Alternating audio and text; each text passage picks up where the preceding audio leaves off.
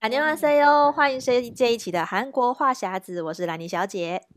我是索尼克。 好，这一集我们要跟大家聊的，就是韩国的度假天堂，也可以说是韩国人的夏威夷，就是济州岛。其实济州岛，我们就一直都是从以前就听说韩国人超爱去济州岛，就是他们的蜜月旅行的首选。可是，嗯、对，因为我个人是刚好没有机会去到济州岛，可是索尼克去了好几次。嗯、对，所以当初为什么会先去到济州岛嘞？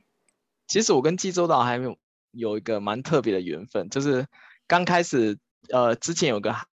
金 Air 真航空，他们开航的第一条跟台湾开航的路线就是飞济州岛。Oh. 然后那时候，对，那时候他有找我，就是类似做宣传大使，然后有提供我就是很多张机票跟旅游经费，然后帮他们宣传做济州岛这个事情。然后因为这个。这个航空公司的赞助，所以就开始了，就是我一直飞济州岛旅游，然后最后我还出了一本书，叫《索尼克教你玩转济州岛》的这本书。Oh, 对，嗯、然后这这本书跟其他市面上济州岛书很不同的地方是，它全部教大家是搭公车、搭巴士去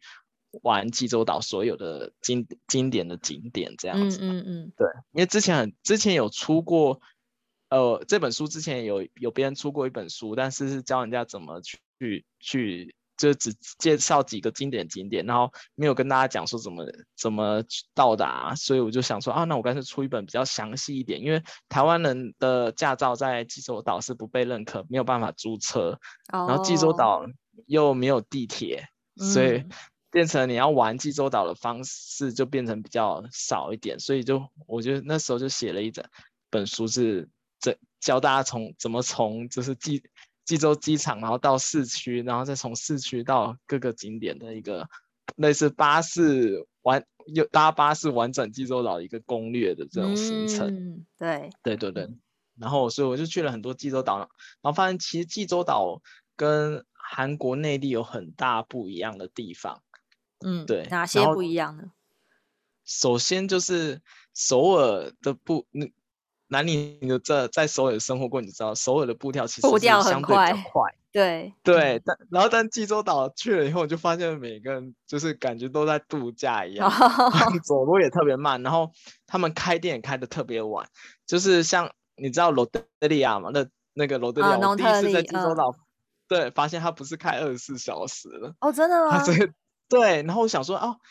应该是早上很早就会开吧，因为。因为我我之前公司有在济州岛那边，我在济州岛出差，嗯、然后早上去吃罗德利亚，发现他九点才开门，然后整整个山我就心想说，哦，他们不不做早餐的生意嘛，这样子，然后他们就是整个步调很慢，然后就连你在济州岛工作的那些人，他们也不会像济州，因为韩国不是巴黎巴黎要快一点嘛，对但济州岛就是很一直都是很慢，就是在度假，然后他们是得过且过的那种那种感觉，哦，对。嗯，但是济州岛也有它的好处，就因为它四面环海，所以你要去海边非常方便。就是你可能搭个搭个 taxi，大概五到十分钟你就可以看到海，而且济州岛的海非常干净。哦、然后它环岛有各个就是很知名的海水浴场，就是每、嗯、每到夏天都有很多那个水上活动。然后再来就是它的那个海鲜非常便宜。就是你到处都可以看到鲍鱼，就是你点一个、哦、真的 点一个拉点一个拉面都会都会有鲍鱼的存在，就想哇，怎么弄？就因为以前在台湾，我就觉得鲍鱼好像很贵，很贵，对对，但济州岛鲍鱼很便宜，然后甚至你去一些观光景区，那些有海女会抓海鲜上来，鲍鱼生切给你吃，然后都就是很新鲜，他们那边海鲜是很便宜的，嗯、而且也很容易取得。哎，而且在那个济州岛，应该是那个气候都很好吧？那边会常下雨吗？还是说它的那个就是一一年四季都很很适合旅游的这种天气？它那边其实会有，就是有雨季，嗯、但是还有个比较大的特色，就是它那边风是一年到头非常大的 强风，哦、所以如果你是搭小飞机过去的话。你可能就是你会感觉它落地那个时候会有点晃，因为它的风会是突然一阵子很大的那一种，哦、很强的风，嗯。嗯嗯，就你可能站着就会被被有点吹吹往旁边靠的那种感觉。对，然后再次它的地质是火山岩地质，然后还有很多石头，所以会在那边看到有很多那种石头叠叠起来那种那个墙，他们的那个房子民房外面都是那种石头叠起来的那种墙。跟我们跟那个韩国的砖头是不太一样，而且那边不就是那个标那个标志性，就是那个石头公还是什么吗？就是他的对对对对，石头爷爷。哦，石头爷爷到底是怎样由来？为什么会有一个这种？好，因为听起来有点像金门什么风师爷这种感觉。对，类似，它也是一个保保护当地的那种平安的那种象征。嗯，对。然后，而且你知道济州机场。济州机场一出来，你就可以看到一个很大的石头爷爷在那边迎接你。他已经变成济州岛的标的标的物了。对啊，好像就是会，好像感觉就是一个很当地的守护神，然后也出一些那种周边商品的感觉。对，对，对，对，然后你还可以在济州岛看到一个，就是一个女，呃，也是一个类似形象，就是一个女的，然后提那个水，然后。往往旁边倒了，就提一缸水，就是因为以前济州岛的那个、哦、的那个自来水系统还没有那么发达，然后济州岛最多的就是女人，所以他们、啊、真的吗？那边当地的女性的比例比较高，是不是？对，比较高。然后女生要负责就是去水源地扛水，他、嗯、所以他们都会拿拿一缸缸水，然后扛回家这样。所以他们那边除了石头爷爷以外，然后还会有一个就是扛扛。扛水的女人的一个形象，代表一个济州。Oh. 对对对对，比较特别的是这样。嗯、然后再是就是济州济州岛之所以会那么受韩国人喜欢，我觉得应该有一点是因为飞济州的飞机非常多，嗯、就是济州岛是韩国国内国所有机场里就是最繁忙的机场，oh. 因为它每小每小时都有好几台飞机。在那个就是上下上下这样，然后甚至有很多飞机的起降时间都一都很相近，就是你可以买、嗯、买到的机票，国内线机票是比 KTS 还要便宜，就是你可能从釜山首尔坐坐到釜山的高铁票，还比那个从首尔飞到济州岛的机票还要贵，就机票会比高铁票便宜。对，然后单程的话要多少钱？嗯，单程的话一般。没特价的话，大概是五万五万韩币左右，大概一千两百五十块台币。嗯、没特价的时候，嗯嗯，然后特价的话，你可能两百五十块台币，你就可以买到一张单程机票。哇，太夸张！我觉得比比客运还要便宜。啊，对，就比客运还要便宜的概念，而且他们很常在注销，因为所有韩国的那个航空公司都有飞国内线飞济州岛的航班。嗯嗯嗯，就是你像看韩国有大概，韩国其实还蛮多。那个航空公司了嘛，大概有八家，本土的国家，呃，对对对对，还有对，嗯，对，然后每一间都在飞飞那个济州岛，他们每一间航空公司至少一个小时会有一班是从首尔飞济州岛，哦，所以他们因为为了要互相抢客嘛，所以他们那个机票价格有时候会杀的很便宜。嗯、然后如果大家如果要是那种类似国内这种跳岛旅游，就是可能我先飞。首尔再转机飞济州岛的话，这是最便宜的。嗯，反而是离济州岛比较近的釜山，就釜山飞济州岛的机票会比较贵啊？真的吗？对，因为从釜山飞济州岛航空公司比较少，所以所以反而是这这这虽然它距离比较短，因为它竞争比较小，所以它特特价机票不会那么多。所以反而是你从首尔飞济州岛，因为太多航空公司竞争了，所以你常常可以买到两百多或者是五百台币以下的机票。但我在想，会不会是从釜山坐船去那个济州岛也 OK？对对对，从釜山坐船去济州岛也可以，但它它的船班是晚上的船，就是我记得好像是凌晨的船班，然后坐到那济州岛是早上。就哦，就过夜班，然后睡一觉就到了。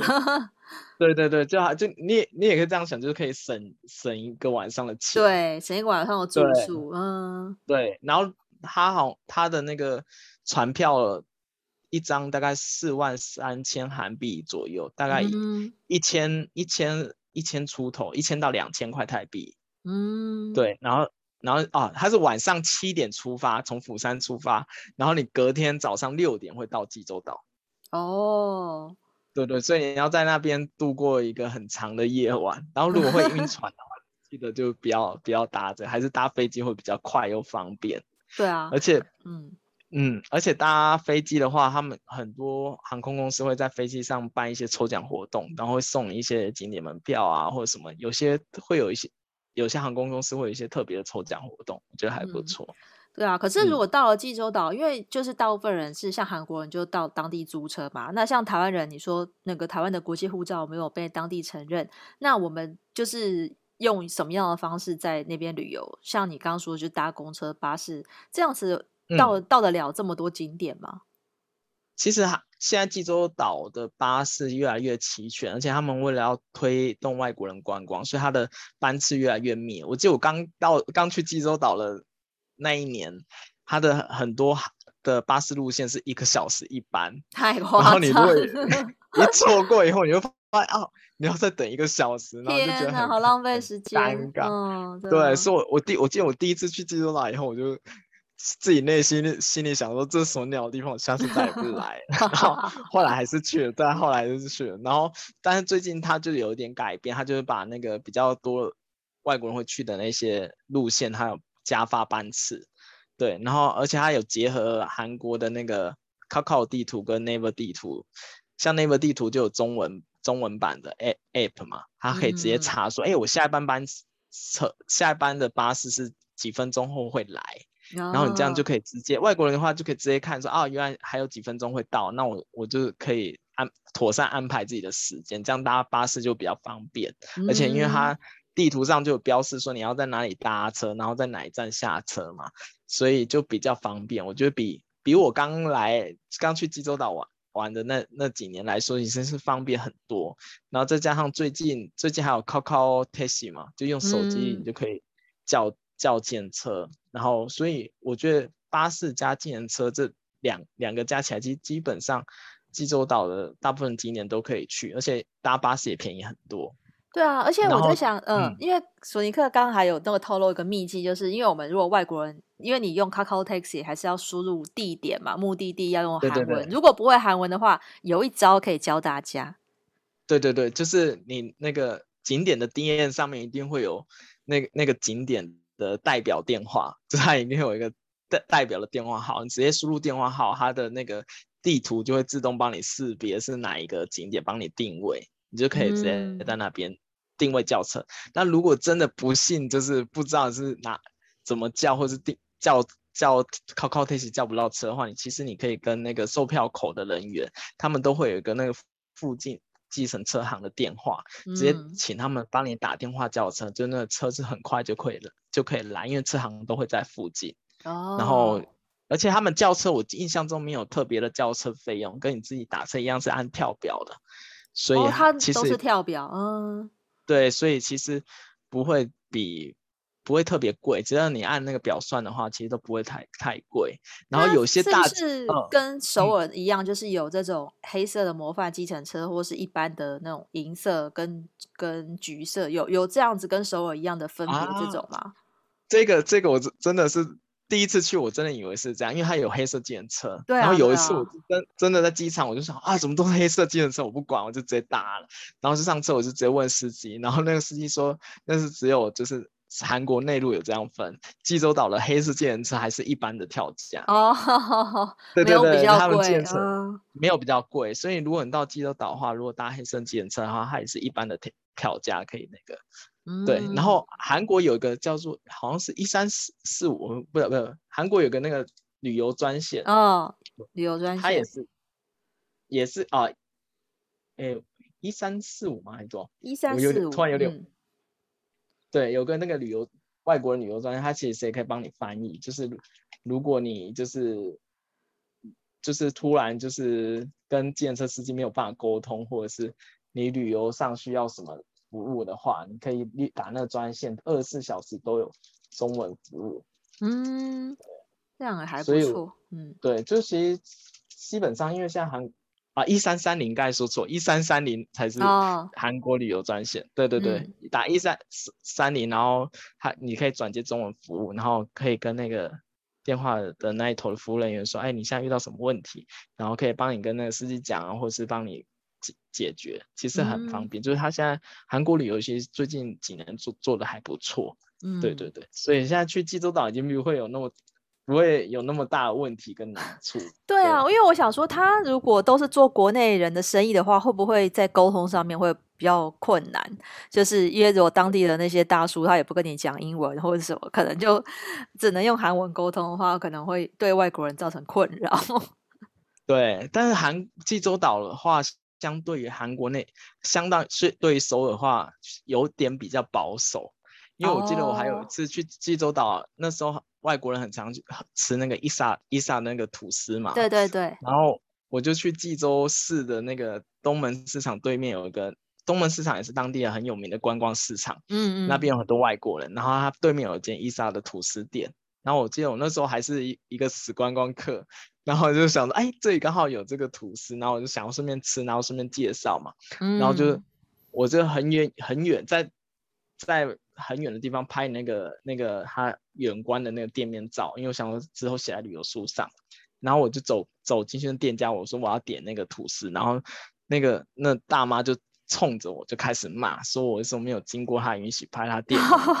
照片。哇！我心里想说，哎、欸，这间吐司不是走外国人，就他的大部分的的主要顾客应该都是外国人，啊、就是还就是在那边他会就比较保守一点，就有还是有一些济州岛人比较保守，而且济州岛会相对排外一点。嗯、其实如果你有生在济州岛生活过一阵子的话，你会听，就是他们当地人其实会有点排斥。韩国的国内的，因为他们怎么说？他他也他也认得出来，就是就是说，比如说，好像我们台北人到南部，然后南部人就觉得你们台北人步调太快，对对对，不要来这边。对，就是这种感觉。而且他们会觉得说，哎，就是因为他们济州济州是比较类似比较乡下嘛，然后首首尔那边就是城市人，他很多很多韩国人都是。就是他们在首尔赚了钱以后，他们就移居济州岛，然后就是他们想要过的这种生活，所以很多这种移居的人，然后他们彼此之间会有点排，有有一些人会排斥，就是我很早以前听在那边生活的韩国人这样讲，所以他们自己有些人会排斥，就是韩国内陆人，就是过来、嗯、过来抢地或者什么，就是有点有点这种。有点爱恨情仇的那种感觉，因为他们会觉得说，哎，因为他们其实方言也不太一样，济州岛有自己独立的方言，哦，对对对，嗯，对，然后他们生活习惯其实也不太一样，所以有些有的有的比较传统的济州人，他是会排斥就是外地人。哦，对我本来还想说会不会比较亲切，因为就是南部人通常会比较亲切嘛。嗯、可是我觉得，对，的确，的确，当然也有亲切的人啦，但是也也是要看个人，嗯、就是还是会有一些个案，就是有些就真的比较保守，他就比较会排外一点，他会觉得说啊，我们济州岛的还是就是本会比较支持本土的人。好像可以，可以，可以想象，就像我们有金门、马祖跟澎湖嘛，这、嗯、是或是蓝屿，就是一些比较离岛的地方，就是就就是像我以前也有那个澎湖的学妹，嗯、就比如说还要搭飞机来本岛。就是他们他们的那个生活的步调其实就差很多，所以我们可能比较难想象，就是外岛的人都是过得比较单纯或是比较淳朴的生活，然后就觉得外地人一直来就只是就是好像会来破坏一些 什么对 这种，就是有些比较传统人会有这种想法，然后就是、嗯、就对，然后加上我自己又亲身遇到了几个，就是有一些比较传统的人，所以就觉得。有这种刻板印象，对，可是这也很冲突，因为他们都大部分就是依赖观光这个经济嘛，算是很重要。对，那你那边如果我们去的话，你会推荐我们哪一些景点呢？嗯，我其实推荐大家，呃，看你的交通方式是什么。嗯，就如果你是搭像我一样是搭巴士的话，大家可以去。他那边有一个类似外国人特区，叫中文观光园区，它就是中文。那那你就可以从机场直接搭那个机场巴士直接到那里。然后那个观光园区有很多五星级饭店，像凯悦饭店啊、乐天饭店，然后还有西罗饭店，然后还有一些就是比较大的，像泰迪熊博物馆啊，或者什么，就是它是一个类似是观观光景区跟。跟大型酒店的结合，嗯嗯，所以而且因为你搭的是机场巴士，它每一站都有中文报站，然后它的班、哦、班次又很密集，嗯，对，然后所以你就不会坐过站，然后又很很方便往来去机场，而且它那边有个中文的那个观光海滩也很有名，嗯，对，然后你会在下面下面就是那呃下面玩玩就是在海滩海滩玩，然后旁边还有一个海女之家，就海、哦、就是会有海女去抓那个海鲜，然后你可以在现在那边吃他们现抓的海鲜，这样子，嗯嗯嗯，对，我觉得还不错，然后而且那边。那边有个特啊，济州岛有个特色料理，就是马肉，因为济州岛的马很多。哦，是当地的马，然后做成对马，那是吃生生吃吗？我有吃过生吃的，还有生吃的料理。因为我记得好像韩国人蛮喜欢，就是我在首尔也有吃过那个叫什么达达牛肉，就是这种类似外国的做法，加生鸡蛋去吃。那、嗯、我都心里会有一点害怕，因为我很怕那种生食会有腥味。那你吃到了，你觉得嘞？就是吃久，你不要想吃马肉，不要不 要，就是当做是一种肉。嗯，对，然后就吃吃起来其实还 OK，就是跟牛肉有点像。Oh. 对，但是它马肉在那个中文观光园区有一间也很有名，也可以去尝尝看。然后中文观光园区里面还有一个很大的鲁美地植物园，最大大的室室内植物园。哦、oh.。然后还有一个对，还有个天地园瀑布，所以它那边就变变成它结合了很多自然景观啊，还有像那边还有赌场，就你可以基本上你搭在你在那个中文观光园区你就可以玩一天。哦、oh.。对，嗯，对，还有水上的那种表演。我记得那边有一个很大的水世界，还有那个海豚秀啊之类的。哦，就是像是那种海洋公园的，就是都是那种海洋生物。啊、对，所以就变成你搭搭机场机场巴士机场巴士到中文观光园区，基本上可以玩至少半天以上。嗯，然后还有一个景点是我个人还蛮推荐，是去那个呃他们的东岸，东岸有一个就是他们的自然景观叫做成山日出峰。嗯，对。嗯，神山日出峰是他们很有名，是去看日出的。对，然后那那边其实它旁边有一个那个城山港，是可以搭船去那个牛岛，就是他们的济州岛旁边最大的离岛。嗯、哦，然后那离岛也是很好玩。然后你可以，我记得我第一次去的时候还租了一个电动类似电动摩托车的东西，然后你就可以环岛一整。环岛一周，然后我觉得还蛮有趣的这样。嗯、然后在城山城山日出峰旁边，其实有一些是给人租脚踏车的店，哦，你可以在那边租脚踏车，然后沿着海岸线，它那边有一个油菜花田。哇，对，油菜花田就觉得风景很棒。嗯，对，很棒。然后一一可以一直骑到那个有一个以前有部韩剧宋慧乔演的那个 All In，不知道你哦，我知道，我知道，哎。对对对，它那边其实也是一个很大的观光景区，叫色地可支的一个观光景区。然后那边有一个海洋博物馆啊，也有一些什么自然的风景，然后还有很多，还有一个很大的餐厅，那是那个什么韩版的《流星花园》的拍摄地啊。对，所以就变成你可以串起来一个景点，就是我先到那个日出峰，然后你再可以出港，或者是搭脚骑脚踏车去玩，我觉得还不错。因为济州岛其实他们。四季的风景都很漂亮，而且它那边就是、嗯，呃，我觉得会比较没有那么多人为的那种城市，它不像是那种城市那种高楼大厦很多，所以它很多很很自然景观，而且那边的橘子非常多，就是对啊，它的特产不就是橘子吗？对，它路边路边是有橘子树的，就是你把、哦、就是有你如果去西归浦市，它有一个那个橘子博物馆。然后橘子博物馆沿、嗯、沿路走上去的那个路，你以为是路树，其实它都是橘子树，然后它其实就直接在你旁边。我都是很想自己摘，这样可以摘来吃吗？对不 对？但就是你不要摘太多的话，我觉得应该是可以。就是它，因为它很多是直接熟就直接掉在地上，坏、哦、就是烂掉这样。嗯，对对，它其实就是路树，但是它是橘子树。嗯，然后当然你也可以去那些就是观光的橘子，它里面有很多观光橘园，你也可以去采橘子吃。嗯，对，还蛮特别。然后再来就是我要推荐大家，就是近期去的话，一定要去济州市那边有个 Kakao 的本部。哦，就这个是我近几年来我就是去济州岛一定会去的那个景点。嗯，因为大家都知道 Kakao 是韩国很大的就是互联互联互联入口网站嘛。然后它还有一个做的 KakaoTalk 是韩国最多人使用的的通讯 App，然后它里面的 Cacao 的那个总公司，它已经就是他就是在济州岛，总部就在济州岛，嗯、所以他在济州岛的一一楼有开一个那个呃 Kakao 的专卖店以外，还有开开了一个那个 Kakao 的咖啡厅，他们是开在一起。哦，对。然后每一年他都会推出很多限定版的 Ryan，对啊，玩偶。我记得我那只之前有帮你买，对你帮我从澳那个济州扛了一只那个拿橘子的 Ryan，然后再再搬来台湾给我。那一只真的是很可爱，那一只我之前在我们那个新闻台也有让他那个登上我们的电视镜头，就有很多观众在问。其实我觉得那个。真的，Ryan 在各地都很有就是代表性，在济州就一定要拿橘子嘛，就是真的是太太太经典了。对，然后他每年会出推出不同版、不同限定版的 Ryan，像之前有出、嗯、推出石头公公 Ryan，、嗯、那个我就觉得有做的有点不好看。然后还有海女 Ryan，海女的有点奇怪。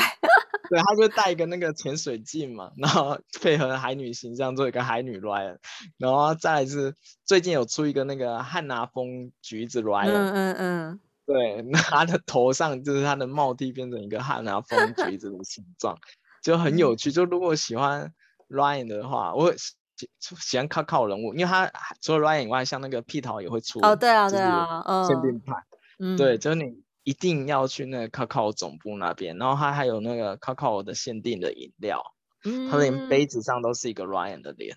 哎、欸，我在想那边应该也会买卖那个就橘子口味的拿铁或者是什么，就是拿拿我们的名产融入这个当地的饮食。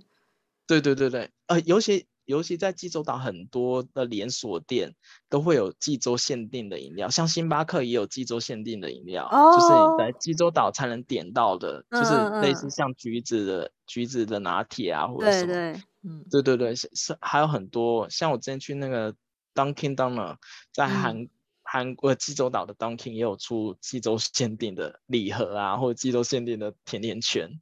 对啊，而且星巴克也有出济州杯，我记得，嗯、就是它其它也是有那个石头石头爷爷的那个造型跟什么。我觉得济州岛其实还蛮，就是还还蛮有自己的代表性的的的观光的地位。我觉得，我觉得他们这个就是真的是有很好的把观光的这个特色有发挥出来。嗯，对。然后我还特别讲一个，就是有个牌子叫 Innisfree 哦，对对对，他的他也有进来台湾，嗯。对，他在济州岛有个很大的绿茶园，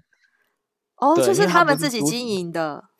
对对对对，他们不是主打他们这绿茶的产品嘛？对啊。然后，然后他们集团在那边有一个很大的茶绿茶园，然后他们旗下还有一个品牌叫欧雪露绿茶。哦，对对对，对对哦，那个超好喝。嗯，他在那边有开一个绿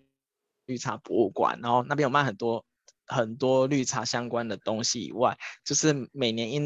为 Free 拍新的画报的时候，我记得之前那个允儿跟那个李敏镐都有去那边拍广告，哦嗯、都会在现场拍广告，而且我觉得那个地方还蛮值得打卡的，因为有一些限定的，除了有一些限定的商品以外，那边还有绿茶教室，哦，就是像呃像 Innisfree，我记得我那次去的时候，他是有让我们做那个香皂，他有一些课程。嗯。嗯嗯是你只有在在济州岛那个店里才可以体验的东西哦，对，所以如果你也喜欢美妆的话，也可以去那去去那个地方参观一下，我会觉得很有感觉，因为毕竟你自己擦自己用的东西或者自己喝的绿茶，就是就是你眼前看到那一大片的绿茶园，然后就觉得还蛮蛮、嗯、有趣的，我觉得是一个不同的体验，嗯，对。那这样听起来，我觉得他们真的很善用他们的这个天然的资源，嗯、因为那个欧雪露在在首尔也还蛮多分店的。我记得那时候在江南有一家我，我我非常常去，然后我就很喜欢它整个那个空间感，嗯、而且它的那个绿绿茶是真的也是蛮好喝，就是它的主打的那个就是产品是觉得很是有贵一点点，可是就觉得那个品质蛮好的。嗯，对。然后还有一个代表性的商品是三多水。不知道台湾知不知道？韩因为韩国最大的矿泉水品是矿泉水品牌就是三多水，哦、然后然后它的水源地就在济州岛，对，它的水源地就是标榜是济州岛那个火山火山岩过滤的那个泉水，啊，所以非常有名，然后也是最贵的。不知道台 台湾可能对矿泉水品牌没有那么执着，但韩国人对矿泉水品牌就特别执着，就是会买、哦、买那个三多水。对，所以三多水虽然卖的贵，嗯、但是它是在韩国销量第一名的矿泉水的牌子。哦，台湾好像是如果就是除了本土的这种比较便宜的矿泉水，大概就会标榜要喝那个国外的矿泉水。但是如果韩国、啊、韩国人，我猜应该有一个族群是喝国外进口的。那如果国产的话，应该就会选三多这样子。对，还蛮特别。然后最近几年是济州岛还，因为以前济州岛的有。大型主题乐园比较没有那么多，然后在最近呢、嗯、是在济州岛开了一个神话世界哦，对对对，对，那个那个蛮不错，对对对，G D 代代言，嗯、就那时候也掀起一阵蛮大的风潮，就是因为很难得济州岛有一个大型的游乐园，然后那边除了游乐园以外，还结合酒店啊，然后还有结合。观光赌场啊，做成一个很大的观光园区。嗯，所以如果你是喜有带小孩的话，你可以去那个神话世界那边玩。因为神话世界它有一个那个，它有免费的接驳车，嗯，所以你可以直接从机场搭那个接驳车去那边也很方便，反正是免费的。对，对啊，其实我觉得济州岛如果因为台湾人蛮喜欢去冲绳的，但我觉得如果济州岛它可以把它经营的就像冲绳这种感觉，就是你可以直接。就是不用去到本本岛，那你在当地，你可能去三天两夜就可以光玩一个济州岛，其实也蛮丰富的。我觉得这个应该是做得起来耶，因为其实从台北飞过去，应该应该也是两个多小时可以到吧？要一个多两个，对，真的吗？更更快？哦，对啊，我就觉得好像可以。如果如果说疫情之后。这个航线可以再重接起来的话，我觉得当初就是一直没有，好像一直没有特别去把它经营起来。但是我这样听起来，我觉得济州岛已经发展的比以前丰富很多的话，对啊，但是可能就变成是对交通是一个问题。如果说是家庭，他们会选择要租车，可是又不行的话，可能比较困难。可是我觉得，如果是情侣或者是或是个人，或是说那种毕业旅行去的话，这样听起来，我觉得好像还蛮不错的。对啊，而且现济州岛其实有很多那种度假小屋，因为那边很多、嗯、很多情侣或者是去蜜月旅行，他们会租那种小别墅，哦，其实还蛮好玩。对，然后而且他们定价也都不会很贵，嗯，就是你可以在订房网上找还不错的这样。我觉得偶尔去那边真的是一个放松度假的旅游。对啊，对，我觉得我好可惜哦，在首尔的期间没有没有机会去 到去到济州岛，因为我那时候就是想说，对啊，这个票价很便宜，然后又那个时间又就是要飞过去也也不会很久，就有点可惜。现在现在要去又变得很困难。对，对，而且我觉得可以可以，就算如果如果直航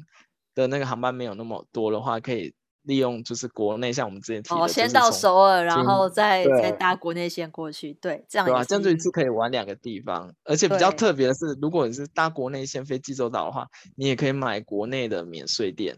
哦。就是济州岛是有对，济州岛的免免税店是一定要去买的。对，而且靠靠我入住国内免税店，然后靠靠我反而没有住入住济州岛的国际免税店啊。就是你如果是搭国内航线，嗯、像我我从济州再飞首尔的话，我在那个国内的那个航站是有免税店，有 Ryan 的柜台可以买，就是免税的 Ryan。嗯，我每次回去我会买这个，然后。